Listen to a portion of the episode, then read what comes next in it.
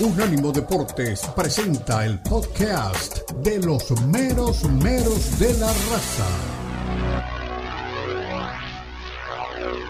Continúan los meros meros de la raza en Unánimo Deportes.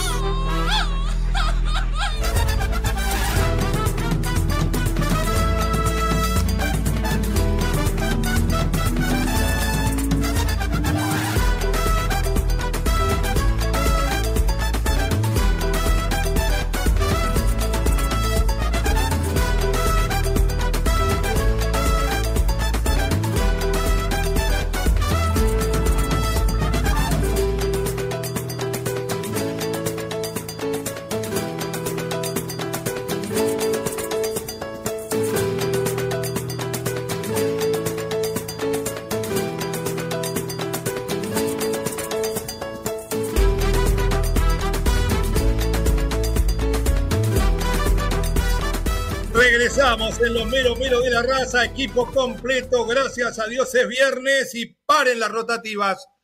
Tema excluyente. La IFAB está por tomar decisiones importantes. Significa esto cambios en las reglas del fútbol y cómo aplicarlas. ¿Quién es la IFAB? Bueno, es la International Football Association Board, que fue fundada en 1886, cuando a mí me festejaban mi primer año de nacido. No me acuerdo pero dicen por ahí que son una cantidad de viejitos que nunca jugaron al fútbol, que están afiliados a algunas ligas, que también forman parte del fútbol de Inglaterra y con gente de la FIFA. ¿Cuáles son los cambios del cual yo he aceptado, y ya lo dije en la apertura de este programa, nada más que el cambio de que el capitán sea el único que pueda hablar con el árbitro, porque allá en la década de los 70, de los 80, estábamos acostumbrados a eso y había mucho más orden y había más respeto, no solamente por el árbitro, sino por el capitán usted le decía, no, usted que es lindo, bien parecido, tiene buena facilidad de palabra, que es educado, se conduce bien, hable usted con el árbitro. Y entonces uno políticamente trataba de torcer un poco el destino, cosa que era muy difícil porque los árbitros antes tenían personalidad, no esos fantoches que hay ahora que se visten ni siquiera ya de negro. Los cambios son eh, la tarjeta azul. ¿Se imagina Godín con tarjeta azul que puede pegar una patada, salir de minuto, volver? Pega 72 patadas por partido y sigue jugando. Eh, uno es la tarjeta azul. Eh, hay más cambios también que quiero ir con Omar Orlando Salazar para que los enumere y me diga lo que piensa de los mismos, mi querido relator. Lo escucho. Sí, poeta, eh, ya lo mencionábamos, pero vale la pena resaltarlo porque sin lugar a dudas va a ser una jornada determinante y hay una presión enorme, no se crea que no, para los señores que toman este tipo de determinaciones en la, en la, en la IFAP. Entonces, ¿cuáles son? La primera, la tarjeta azul.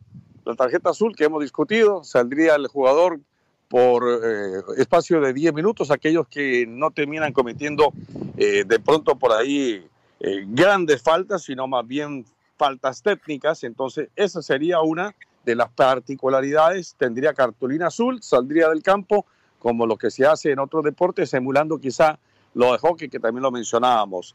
Después está lo de el Baricam, el Baricam que sería portador el árbitro de utilizar una cámara en su cuerpo como para ir tomando mejor nota de lo que suceda en la cancha.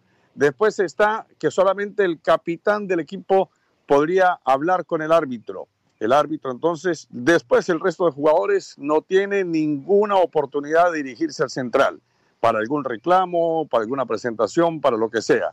La otra es que el árbitro como lo está haciendo México, saldría entonces al campo y le hablaría al público para decir por qué se, tomó la determinación a través del video arbitraje. Eh, y comentábamos algo de manera muy jocosa que no vaya a ser lo mismo que hizo Santander decir impenal, impenal. Eso impenal no existe. No sé quién se lo inventó. Búsquelo en el diccionario, en la Real Academia de la Lengua, jamás de los jamases. Y esa es una falla enorme por la falta de, quizá de conocimiento de, Santander en este caso. Pero bueno, más allá de eso, entonces y los seis segundos con el portero para que suelten la pelota antes. Yo le voy a decir y voy a repetir un poquito lo de la introducción, porque ya voy a ir, está Lalo, está Israel, también está Hugo con nosotros desde el principio. A mí me parece que estos son decisiones tontas de gente que nunca bajó a la cancha, no ser para ver si el césped estaba mojado. Porque que un portero vaya a buscar un centro allá arriba caiga, se revuelque, se golpee la costilla, se pare, elija dónde pasar la pelota y pase nada más que seis segundos, no está en ningún libro. Y después los jugadores mañosos lo van a seguir siendo porque van a encontrar la forma de alguna manera de buscarle la vuelta al reglamento y al árbitro. Y además, si ahora usted se ríe porque te metió un impenal, imagínense cuando empiecen con todo el diálogo del bar que se haga público en el momento, las silbatinas en los estadios, el eh, árbitro y todo lo demás que vamos a escuchar, se lo doy de regalo. Mi querido Lalo Leal, bienvenido. Su opinión sobre Primero le digo, le digo la hora y el tiempo en que se va a tomar esa determinación en la reunión de la IFAD. Mañana, 2 de marzo, sobre el mediodía, tendremos humo blanco al respecto. No va a haber tarjeta azul, ya le digo. Mi querido Lalo, su opinión sobre estos temas donde yo me quedo solamente con la autoridad del capitán y el diálogo con el árbitro. Lo demás, a la papelera. Bienvenido. Muchas gracias, mi querido Lion. ¿Cómo están? Mi querido Omar, Huguito, Isra, ¿cómo están? Un placer saludarles con todos estos tópicos y cosas que van a cambiar en el fútbol impenal no se escucha tan mal. In es negación, no. Infiel, no fiel. Impenal, no penal. Cuidado, porque aquí, aquí hay puros infieles. Ya les vi las caritas a todos. Yo no, ¿eh? No, no, no se están Menos Don Omar. No, no, no, es al revés. Menos Don Omar, pero todos los demás. ¿Cómo escuchan eso? ¿Cómo, ¿Cómo escuchan? Te voy a pedir un strudel, mi querido Huguito, por favor, por favor, no estamos tan lejos, estamos cerquita. Un fuerte abrazo. Miren, me rápidamente la que la que no me gustó fue la de que solo el capitán puede dirigirse a los árbitros. Oye, en la NFL todo mundo hasta el pateador habla con el árbitro, todo mundo habla con los silbantes, aquí son intocables, seres inalcanzables. O sea, el técnico no va a poder hablar con la línea como lo hace Javier Aguirre, que es su amigo todo el tiempo, hablando con el línea. No va a poder. La única regla que yo pondría y quitaría todas estas bobadas, porque son bobadas, la única que pondría la llevaría de la NFL al fútbol el pañuelo rojo. Que el director técnico, cuando no está de acuerdo, aviente el pañuelo rojo, se cheque la jugada y que tenga un reto cada tiempo. Un reto en el primer tiempo, un reto en el segundo tiempo. Los, eh, y Xavi Hernández se lleva una caja de pañuelo, porque no está de acuerdo nunca, principalmente en los partidos de la Copa. Yo le digo que el árbitro, el árbitro hablando públicamente en el estadio, yo le decía a mi querido Israel con los buenos días, es como que ustedes que son jovencitos y lógico, andan saltando de rama en rama y de flor en flor, estén hablando con la amiga y la novia se le pare al lado. Es lo mismo, Israel, bienvenido. ¿Qué opinión tiene de todas? Hay unos que son como hormiguita, andan de huequito. Eh, mira también. No, es que, mira, muy, muy sencillo. Y, les voy a poner un ejemplo muy sencillo, con, con todo respeto, ojalá nadie se ofenda, pero ¿cuántas reglas hay en Alemania? ¿Cuántas reglas hay en México? Eh, ¿Cuáles funcionan mejor? ¿Verdad que no hay respuesta? ¿O que, que es intrascendente la respuesta? Claro que hay respuesta, digo. No se trata de la cantidad de reglas, se trata de que las reglas se apliquen. ¿Para qué queremos 800 tarjetas y hacer todavía más complicado un juego, un, un, deporte, un espectáculo, que ya lo decía Galeano, no me canso de citarlo porque, bueno, era, era muy brillante. Y, y tuvimos la fortuna de que le gustara el fútbol y de que opinara también de fútbol. Y decía que, bueno, el fútbol es, es eh, así de fantástico y de mágico y tiene también este, este arraigo porque es sencillo. Entre más complejo se haga, más lejos va a estar el niño que sueña, el joven que sueña por ser estrella de fútbol, más se va a alejar el fútbol profesional del el fútbol de la calle y más se afecta a la esencia de este deporte que al fin y al cabo, con VAR y con todo lo que se han inventado, sigue sin ser infalible la forma en la que cualquier árbitro quiera eh, señalar lo, que ocurre en un partido, porque hay factores como que te voy a poner o no te voy a poner, dependiendo si afectas o a este o este otro equipo. O sea, hay que aceptar ya que hay manipulación, que hay, que hay corrupción, que a veces es por la televisión, por derechos, etcétera. Pero bueno, si esto no se resuelve, pues da igual la tecnología que pongan. Ahora estaba escuchando por ahí que se quejaban en el Real Sociedad ante Mallorca que porque el VAR no tenía exactamente el ángulo y que, la, que ya está obsoleta esta, esta técnica de, de revisión y que ya hay cámaras 3D para poner exactamente milímetro. Y de aquí a eso pasaron 10 minutos y el fútbol se hace cada vez más tedioso y se va alejando cada vez más de la gente. en definitiva, que se cumplan los reglamentos en vez de que estén inventando reglas absurdas. Es mi opinión. Mi querido Hugo, para cerrar el segmento, yo le diría una cosa. En vez de ponerle más reglas, yo le sacaría la intervención de la tecnología en un montón de cosas.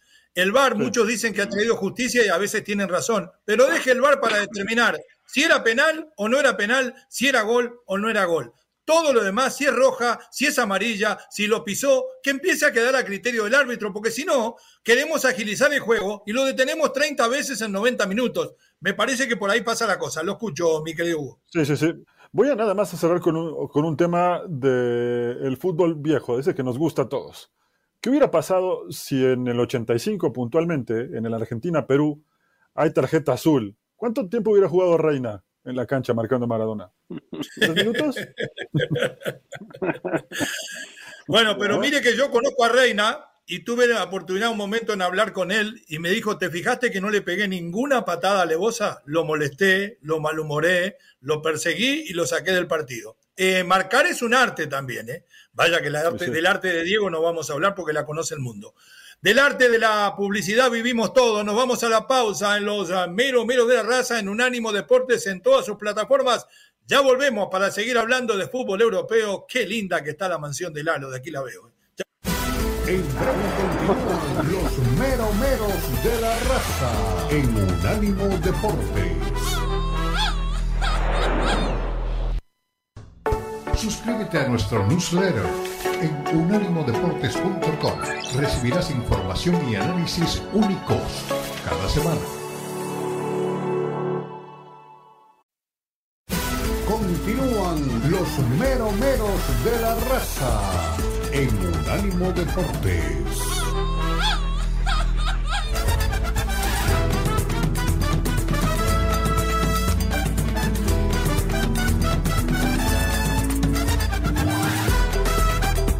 De la raza, qué programón, señores. Nos vamos a meter en la Copa del Vasco. Perdone que se lo diga así. 6 de abril, en la Cartuja, en uno de mis estadios preferidos, a 45 minutos donde tengo el apartamento en Andalucía. Ahí se va a jugar y ahí vamos a estar. Se lo prometo, una vez más, transmitir la previa y el postgame desde ahí. Pero antes había un trámite. Jugaban los dos Atléticos el de Bilbao y el de Madrid. Y mucha gente decía, no, pero con los jugadores que tiene el Atlético de Madrid, el Cholo, el profe Ortega. Yo le dije, señores, el profe Ortega está peleado con el Cholo, entrena como le gusta al Cholo y no como le gusta a Ortega. Cuidado que tampoco el Cholo tiene una muy buena relación con el plantel. Y del otro lado está Chingurri Valverde, la hormiguita, porque es Chingurri es una hormiga, que hace el trabajo típico de hormiga. Pero voy a pasar por la cintura táctica del partido antes de ir a, a la opinión de los compañeros.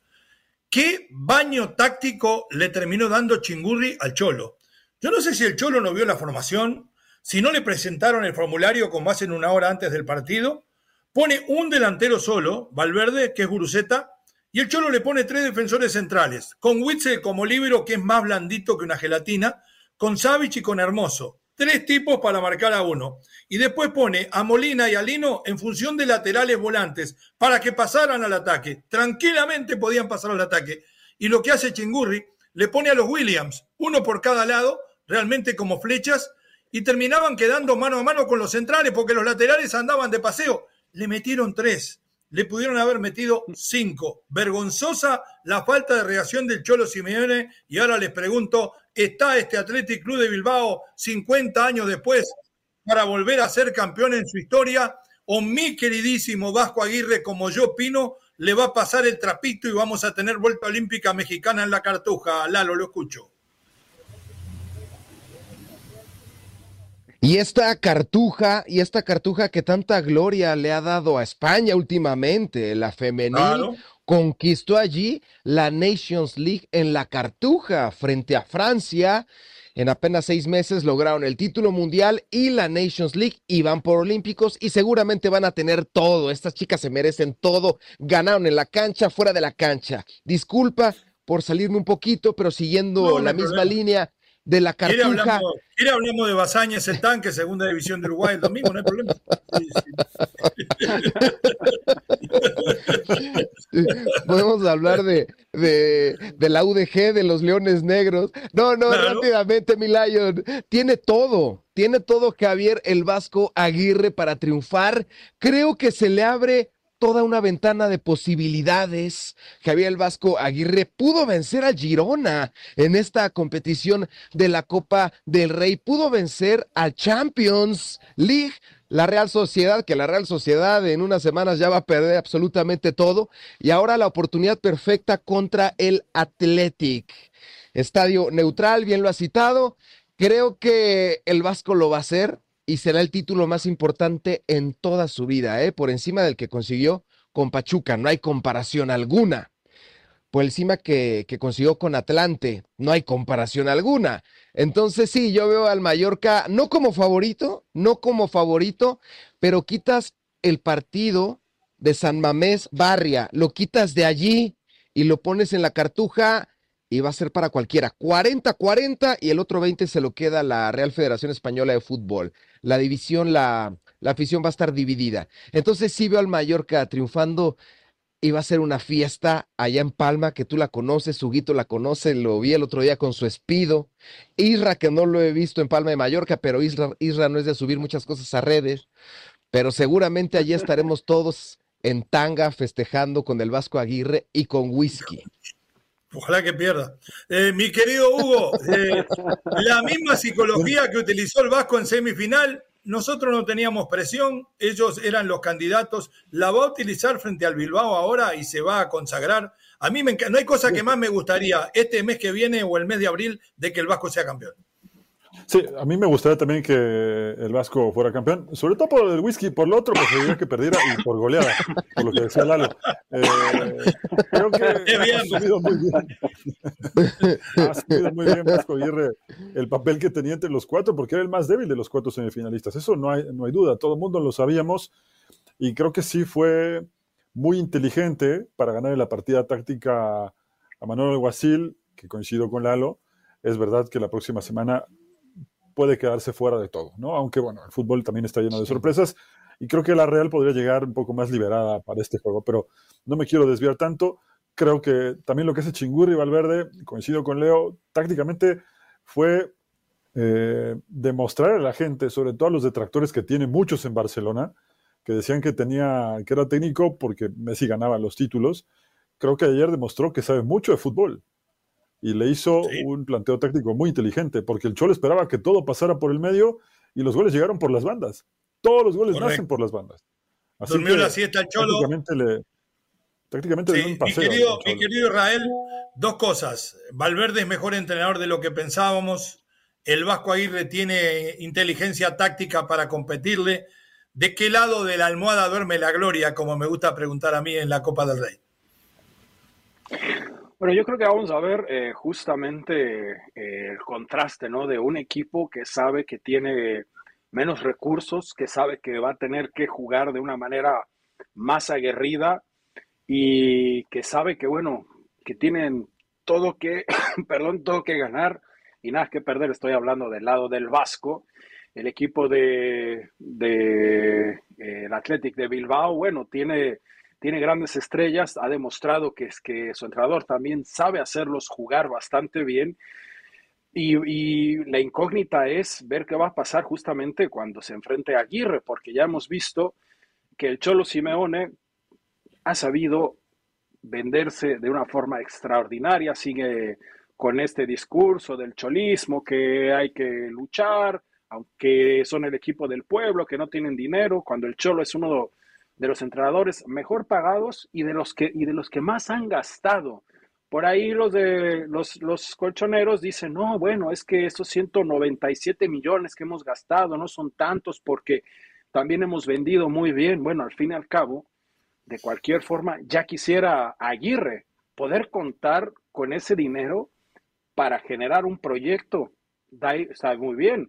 El equipo, el Atlético de Madrid sabe vender después muy bien, pero lo que le han puesto a disposición al Cholo Simeone, que es lo que ha querido para los resultados que ha dejado, me parece que deja mucho que desear, que sigue siendo un entrenador con mentalidad perdedora y que se, va, se van 10 años, 10 años de un maravilloso eh, trabajo que ha hecho eh, la dirección deportiva del Atlético de Madrid, que no han traído una Champions, que han traído por ahí un título de, de liga, porque pues no lo quiso ganar ni el Barcelona ni el Real Madrid, entonces, pues bueno, vamos a ver, por el otro lado lo dicho, ¿eh? Aguirre que sí sabe, que sí tiene variantes y que sabe jugar sufriendo. Yo creo que lo vamos a ver a un Athletic de Bilbao proponiendo el partido y a un Javier Aguirre motivando y tratando de esperar y a lo mejor yo creo que se van a ir a, penalties y ahí, ahí mm. esperemos que la suerte esté del lado del mexicano. Bueno, Chingurri Valverde, que va a enfrentar al Vasco, habla aquí en lo mero mero de la raza. Eh, y lo decía, usted me golpeaba uno de sus frases que me golpeaba hondo y debo reconocerlo, ¿no? Tantos años gastando dinero para que el Cholo Simeone haga un equipo, porque si lo miramos en la forma de jugar, y a mí me gusta que se defienda bien y se contraataque, pero podemos decir que ha sido el entrenador del miedo, ¿no? Ha sido el entrenador del miedo, teniendo herramientas para ir a buscar, siempre ha estado metido en la cueva y de esa forma ganó un solo campeonato. A ver, Chingurri, mi querido Dani, lo que dice. Sobre todo cuando ganas, es una gozada. El año pasado estábamos aquí, en esta rueda de prensa, después de haber hecho un, haber intentado luchar también hasta el final y no pudimos pasar. Esta, este año, pues. Eh, vamos a ir a otra final, estamos encantados. La verdad que. que el partido tenía mucha amiga porque ellos han empezado muy bien, nos han, vamos, venían fuertes eh, desde el principio a intentar poner la eliminatoria o igualar la eliminatoria, hasta que nos hemos podido sacudir un poco su dominio en alguna entrada, nos ha llegado el gol y yo creo que ahí nos hemos tranquilizado un poco, nos hemos estabilizado un poco más y poco a poco hemos ido creciendo con el partido y, bueno, y al final de ahí ha venido un poco el resultado. A Ernesto, Kevin Doyle, Durán Aldeco Televista. Eh, la temporada pasada eh, pues había mucho bajón aquí, ¿no? En el día de Osasuna. Y cómo están ahora las cosas, ¿no? La gente está entusiasmada. Quería saber a nivel personal, ¿qué te supone esta clasificación? Y 40 años después, toca levantar ya la copa, ¿no? Eh, bueno, que un equipo va a levantar la copa, eso seguro. No sé si seremos nosotros o el Mallorca.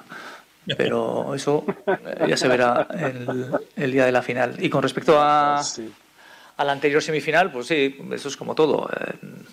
Eh, lo importante es que tú hagas todo lo que puedas para ganar. El año pasado hicimos todo lo que pudimos para ganar. Y al final nos hicieron un gol y nos eliminaron. Y hoy hemos hecho todo para ganar y también hemos ganado, pero la diferencia de los partidos pues, ha sido, no ha sido excesiva. Yo creo que lo dije en la rueda de prensa de, de ayer, lo importante siempre es intentar reconocerte en, lo que haces. Yo creo que el equipo fue reconocible el año anterior y es este, en, esa semifinal. Entonces, pues bueno, oye, eh, hoy estamos aquí, hemos terminado un gran equipo. Verde con objetividad, sobrio, cauto en la victoria. Y a ver qué decía el Cholo Simeone en la derrota. Situaciones que la podíamos haber resuelto un poco mejor. Eh, no la pudimos resolver de la mejor manera. Ellos la primera, nuestra área, pudieron hacer el gol, la segunda pudieron hacer el gol. Y bueno, a partir de ahí se hizo más difícil y ellos obviamente con el entusiasmo del 2 a 0 anduvieron mejor dentro del partido hasta el 3 a 0 eh, que apareció y después... Bueno, Está malo el video de la conferencia, eh. le digo porque yo lo estuve monitoreando más temprano en nuestro programa en España. Habla de que tuvieron, Lo que pasa con el en el video es una síntesis de lo que pasó con él en Claro, que tuvieron dos o tres oportunidades y no concretaron y que Rival las hizo, pero Rival generó mucho más de tres. Esta no es la proporción, genero tres y las convierto. Usted sabe que por lo menos hay que generar cinco para concretar una. Para mí se murió de nada el, el Cholo Simeone. Los escucho para el cierre. Qué novedad. Se murió de nada. Qué novedad. ¿no? y qué novedad, qué novedad que un entrenador te diga, bueno, es que las nuestras no entraron y las de ellos sí, por favor. A mí, yo no tengo nada en contra de que un, de que un entrenador se defienda, sobre todo si, perdón, si pensamos en Aguirre, con los recursos que tiene, pues no vas a salir a atacar, no vas a querer a jugar tiki-taka, no vas a querer tener la pelota, como algunos pobres entrenadores trataron de hacer en el momento en el que Guardiola le funcionó, pero tenía un equipazo. Pero si vemos a Simeone, que cuando no le juegan que él sea el equipo chico, le hacen falta variantes y no sabe qué hacer. Perdón, voy saliendo de una fiebre. Tranquilo. por ahí. Todavía hace frío por Berlín. escucho, muchachos, para decir de tanto Hugo como Lalo. Recupérate, recupérate. Sí, yo lo que creo es que, para dejarle el micrófono a, a, Lalo mientras llegue el strudel, eh, que creo que el tema del chulo está muy desgastado, ¿no? Casi tan desgastado como los juegos de, de esta combinación monocromática con la que sale siempre. Tengo una curiosidad enorme por saber el que, cómo es el closet del Cholo Simeone, si es que tiene algo de un color que no sea negro. Y miren que a mí me gusta vestir de negro, pero eh, la verdad es que este tipo de excusas, yo no sé si tengan cansado al hincha del Atlético de Madrid. Ha perdido finales sin atacar, se ha quedado. Eh, no quiero utilizar un término sudamericano porque obviamente no se puede y ustedes saben muy bien a qué me refiero, que es demasiado, en momentos muy puntuales, en finales, pero creo que si yo fuera hincha del Atlético, que por suerte no lo soy, estaría recontra cansado de tener un entrenador que no va a buscar los partidos como tendría que hacerlo. Y mi querido Lalo, ya que, sí. Al colchonero le gusta, le gusta esa narrativa de sufrir. Sí viven. Perdedores. Así viven, gente que está acostumbrada a sufrir. plata. Claro, hay gente que está acostumbrada a sufrir, pero también a salir adelante, porque hemos estado en el viejo estadio Orilla del Manzanares y es un pueblo trabajador, sufrido, pero que al final tiene éxito. Mi querido Lalo, ya podría dejar de vestirse de negro el cholo, porque como cabra no sirve, ganó un campeonato en 200 años, que se ponga un traje más alegre, ¿no? Sí, por supuesto, ya, ya, ya, ya, chole, de la misma forma que le varía un poquito Diego Pablo Simeone al vestuario, que se ponga algo verde limón, rosa fuchsia, magenta, azul rey, algo así, algo así, miren, algo así, algo más folclórico, más, más colorido, más alegre, chavo. Hay que vestir, hay que vestir alegres, hombre. No siempre de negro. Hay que, hay que, hay que vestir.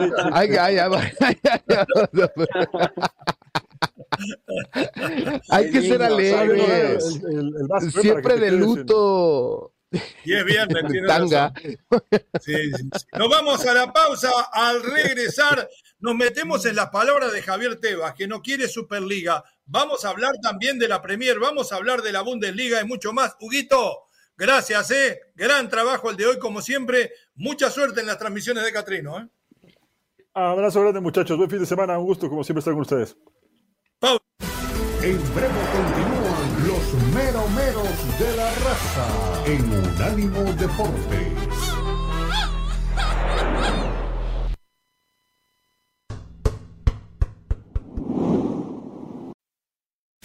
Continúan los meromeros de la raza en Unánimo Deportes.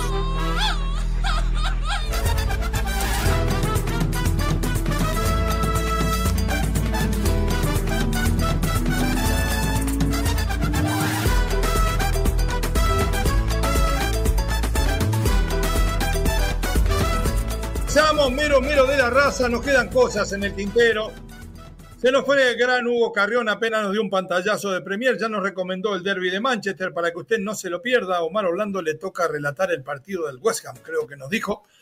Y vamos a seguir metidos dentro del fútbol español y de ese, yo lo llamo lucha de poderes, porque a veces la gente habla que es por amor al fútbol.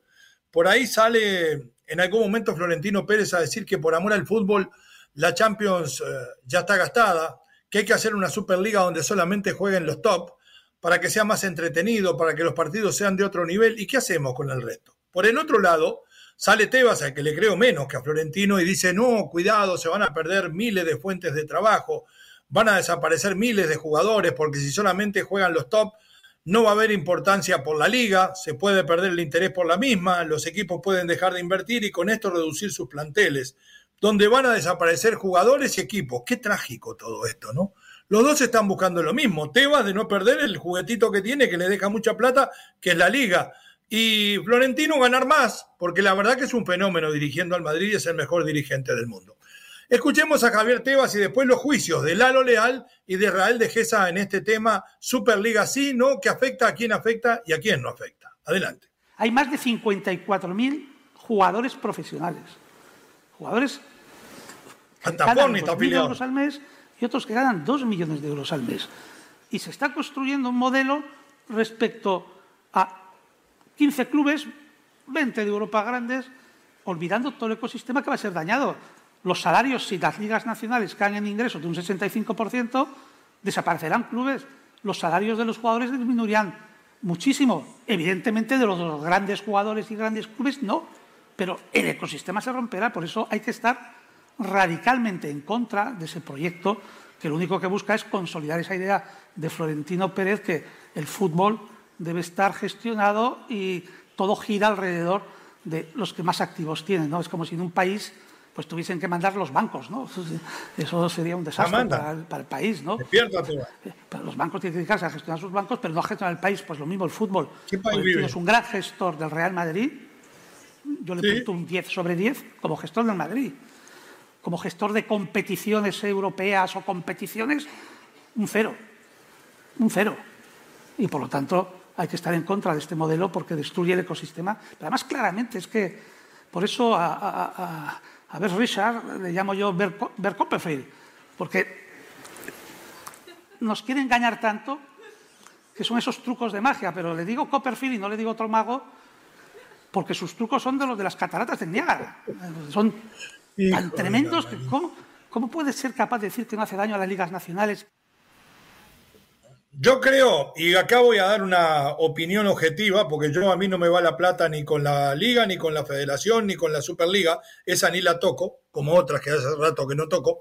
Eh, a mí me parece que si se hace una Superliga y se hace elitista y se le quita el interés a lo mejor a lo que es la Champions, es lógico que los equipos van a invertir menos y que de esa manera la plantilla en vez de ser de 35 va a ser de 26 y van a desaparecer jugadores y van a haber equipos que se van a ir al descenso y no van a subir nunca más. La única solución que yo encuentro a todo esto, a todos nos gustaría ver a los 20 grandes jugar, que a lo mejor eh, se sigan jugando las ligas locales en tiempos de que no haya Champions, que se dividan en cuatro series, que jueguen entre ellos cuatro partidos donde juegan miércoles, el otro miércoles de la otra semana, como se hace la Champions, se van eliminando y después se encuentren en un Final Four en cada año en una ciudad diferente, sin quitarle la importancia que tiene la Champions. Pasaría a ser prácticamente un campeonato amistoso como los que se juegan en verano, porque van a seguir siendo amistosos. El dolor que tiene perder en la Champions y la alegría de ganar no se va a exportar a una liga donde no hay eliminación, donde no hay que clasificar. Es amistoso, es por invitación. No sé cómo lo ven ustedes. Sí, sí es por invitación y es muy complicado. Ya en un torneo, en un mundo plagado de partidos, los jugadores disputan en Europa casi 80 juegos al año, una verdadera locura. Cada tercer día un partido. Esta Superliga no me disgusta, la idea es muy atractiva, ver un Big 12, un Big 20, es muy atractiva, pero no la haría cada año. Yo la haría como un mundial, cada cuatro años la Superliga, Milan, Juve, Córcega, el Ajaxio, el Atalanta. Llevas a los mejores equipos del mundo, a los mejores equipos del mundo a participar, pero cada cuatro años y te llevas un buen dinerito. Lo que quiere Florentino no es independizarse, él lo que quiere es billete es un hombre de negocios, es un hombre de negocios, tiene constructoras en Turquía, en México, en España. Él ve primero el negocio y el Real Madrid es un gran negocio. Ya va a tener un partido de la NFL. Eh, también va a haber un GP, un gran premio de la Fórmula 1 en Madrid, que va a pasar por abajo del estadio. Entonces es un hombre de negocios visionario y ve lo que otras personas mortales no ven. Entonces yo sí creo en esta Superliga no le va a competir a la Champions porque la Champions ya es una institución, una institución de historia entre el Milan, Liverpool, Bayern Múnich, Real Madrid, los más laureados en dicha competición y la Superliga es un torneillo que quizás vaya a triunfar, pero en Estados Unidos, ¿no? ¿No sería bueno, Israel, hacerlo aquí en Estados Unidos, un campeonatito cada tanto y que vengan todos? Hay mucho, eh, eh, en vez de hacer los jueguitos de Morondanga de pretemporada, que hagan juegos de este tipo. Lo escucho, Israel. Sí, bueno, sería una idea, ¿no? Para dar unas probaditas de este tipo, pero bueno, yo creo que volviendo a, a, Galeano, ¿no? Y volviendo a lo que decíamos antes, la esencia de este, de este deporte es el sueño que tienen muchos niños jóvenes cuando están en el potrero, cuando están en, el, en la cancha de su escuela, de algún día emular esas figuras. Y muchos de ellos sí, bueno, ahora y cada vez más con redes sociales quieren jugar que en el Real Madrid y en el Barcelona. Y, pero, por ejemplo, acá en Alemania los estadios de tercera división se siguen llenando eh, la gente está protestando bastante duro. Parece que estas protestas que estaban haciendo mucho eco eh, se van a, van a lograr finalmente que se, que se detenga la inversión porque todo el mundo sabemos qué va a pasar si la liga pasa, si la Superliga pasa y están concentradas estas grandes cantidades de estrellas, lo que va a costar eso y lo difícil que va a ser poder ir al estadio que ya en algunos países es súper complicado. Acá en Alemania se ha conseguido que más o menos cueste 20, 25, 30 euros. O sea, el club está cerca de las personas. Si se tratara de ver estrellas, como en el básquetbol, hubo, pues todo el mundo vería los Harlem Globetrotters, ¿no? Pero hay, hay una liga de verdad. Si se tratara de, de, de ver solamente estrellas, pues todo el mundo le iría a, a cuatro o cinco equipos, pero no, sigue habiendo afición de la o sigue habiendo afición del Maguncia, eh, etcétera. Y por ejemplo, hay, hay grandes del Murcia, ejemplo, como el Schalke, del Murcia, como el Schalke, que ahora está a punto de irse a tercera división. Yo les pongo un ejemplo muy sencillo. Superliga igual a Liga MX. O sea, se mejoró teniendo un pequeño grupo. No, hay que tener, hay que buscar hacer negocio. Qué maravilla que Florentino quiera hacer negocio, pero ojo, lo que Florentino está buscando es mayor rendimiento gastando menos. Y eso es lo que hay que criticarle. Está bien que siga creciendo el fútbol, pero quiere menos desgaste, quiere menos inversión y ganando todavía más. Y el fútbol se va a hacer de muy poquito si esto pasa, ¿eh? Antes de que se vaya una de Bundesliga, quiero conocer la opinión de Lalo también. Me decían hoy temprano en el programa en España de que lo de Alfonso Davis, el, el Bayern Múnich ya sabe cómo viene la mano, de que el Bayern está pidiendo, como termina en el 2025, 70 millones de euros, que el Madrid ofrecería 35, que estaría dispuesto a llegar a 40 o 45 más variantes y que en la ya inclusive eh, Mbappé también en otro caso eligió la casa de Sergio Ramos en La Moraleja, una gran mansión. ¿Qué hay de lo de Alfonso Davis? ¿Son esos los números o me mintieron? Porque a veces me mienten en España, mi querido Israel. No, no, iba más o menos por ahí. Sabemos qué es lo que va a pasar. Alfonso Davis, como Mbappé, van a tener, van a terminar yéndose. ¿Por qué? Porque hay mayor proyecto y sobre todo en este momento en el que su nombre, yo no sé si la gente del Bayern no se acuerde de que se les salió, que estaban buscando reconstruir el, equipo y uno de los nombres que estaban hablando de los que se iban a ir fue justamente Alfonso Davis. Entonces, ni tienen al jugador queriendo quedarse, ni tienen tampoco a un equipo que esté urgido de un jugador. El que está urgido de sacar y de vender y de sacar más dinero y de reconstruirse es el, es el Bayern. Así es que, ¿de qué lado está el sartén? ¿De qué lado está el mango del sartén? Alfonso Davis va pronto de blanco, yo creo que más o menos por unos 35 millones. ¿eh? Uh, mi querido Lalo, no me mintieron entonces. ¿Va a monopolizar todo el talento del mundo Real Madrid en los próximos años? Yo creo que sí, aunque no le veo ADN a Davis para el Madrid, ¿eh? Le veo más para un Red Bull Leipzig, para un Stuttgart o para un Schalke que va tercera, que para el Madrid. No le veo ADN. Incluso, perdonen lo que voy a decir, pero veo más al Bebote con ADN madridista que a Alfonso Davis. ¿eh? Ahora, el Bebote con la temporada... sí es un jugadorazo, pero con la temporada que ha tenido el Bebote, en lugar de valer 47 millones de euros, ya te vale 3. De pagar 3 millones de euros por el Bebote a pagar 80 millones de euros por Davis, me voy por el Bebote y, y en una de esas le pego. En una de esas, ¿eh? Muy bien, nos vamos a la pausa. Al volver, Israel nos va a contestar si De Michelis va a ser el nuevo técnico del Bayern. Pero solo a la vuelta aquí en los mero meros de la raza, en Unánimo Deportes, en todas sus plataformas. En breve continúan los mero meros de la raza en Unánimo Deportes.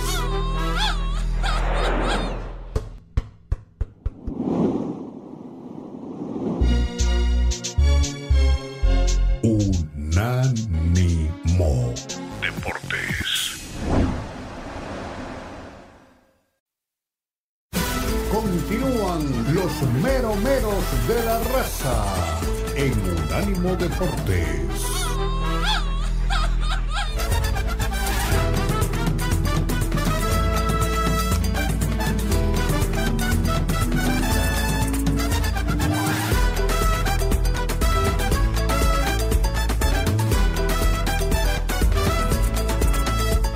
Romero de la Raza, el adelanto de lo que vamos a tener sin filtro con el gran Cristian Echeverría, mi querido amigo y compañero de camino. Cristian, bienvenido. ¿Cómo le va?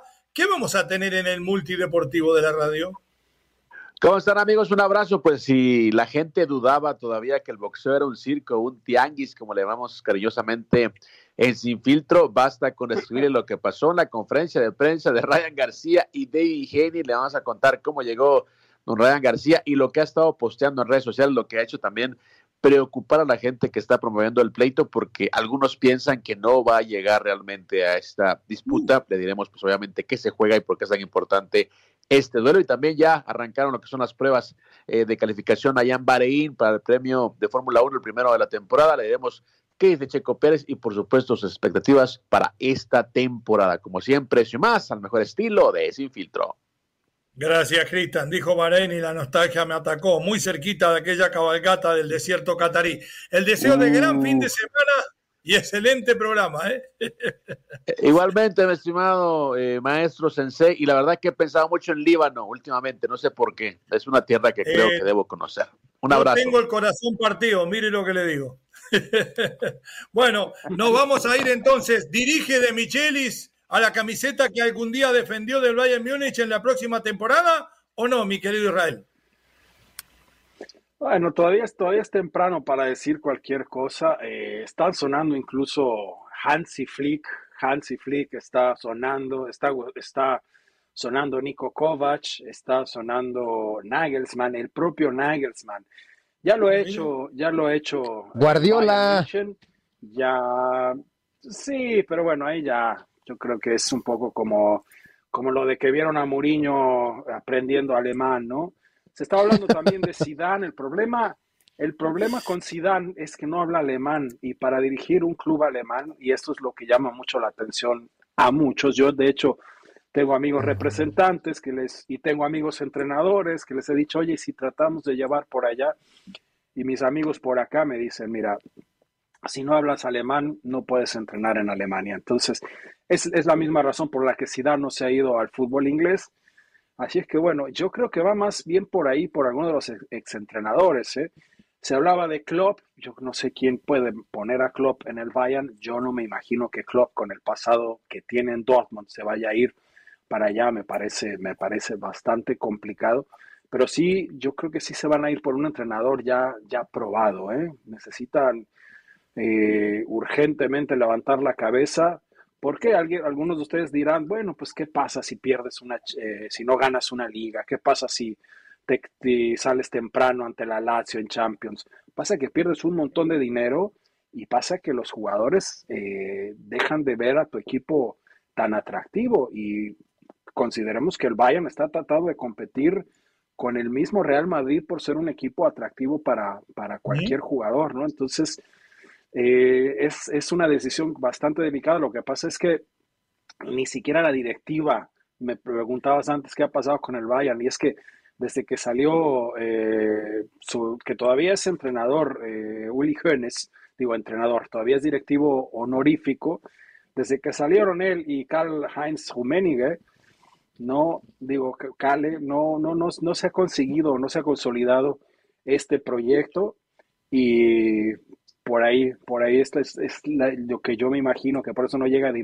de Michelis, que es un gran entrenador, que ha estado también en el Bayern, que ha manejado eh, fuerzas básicas, juveniles, pero necesitan a alguien con peso y un hombre fuerte, porque ya vimos que no cualquiera puede manejar el vestuario del Bayern.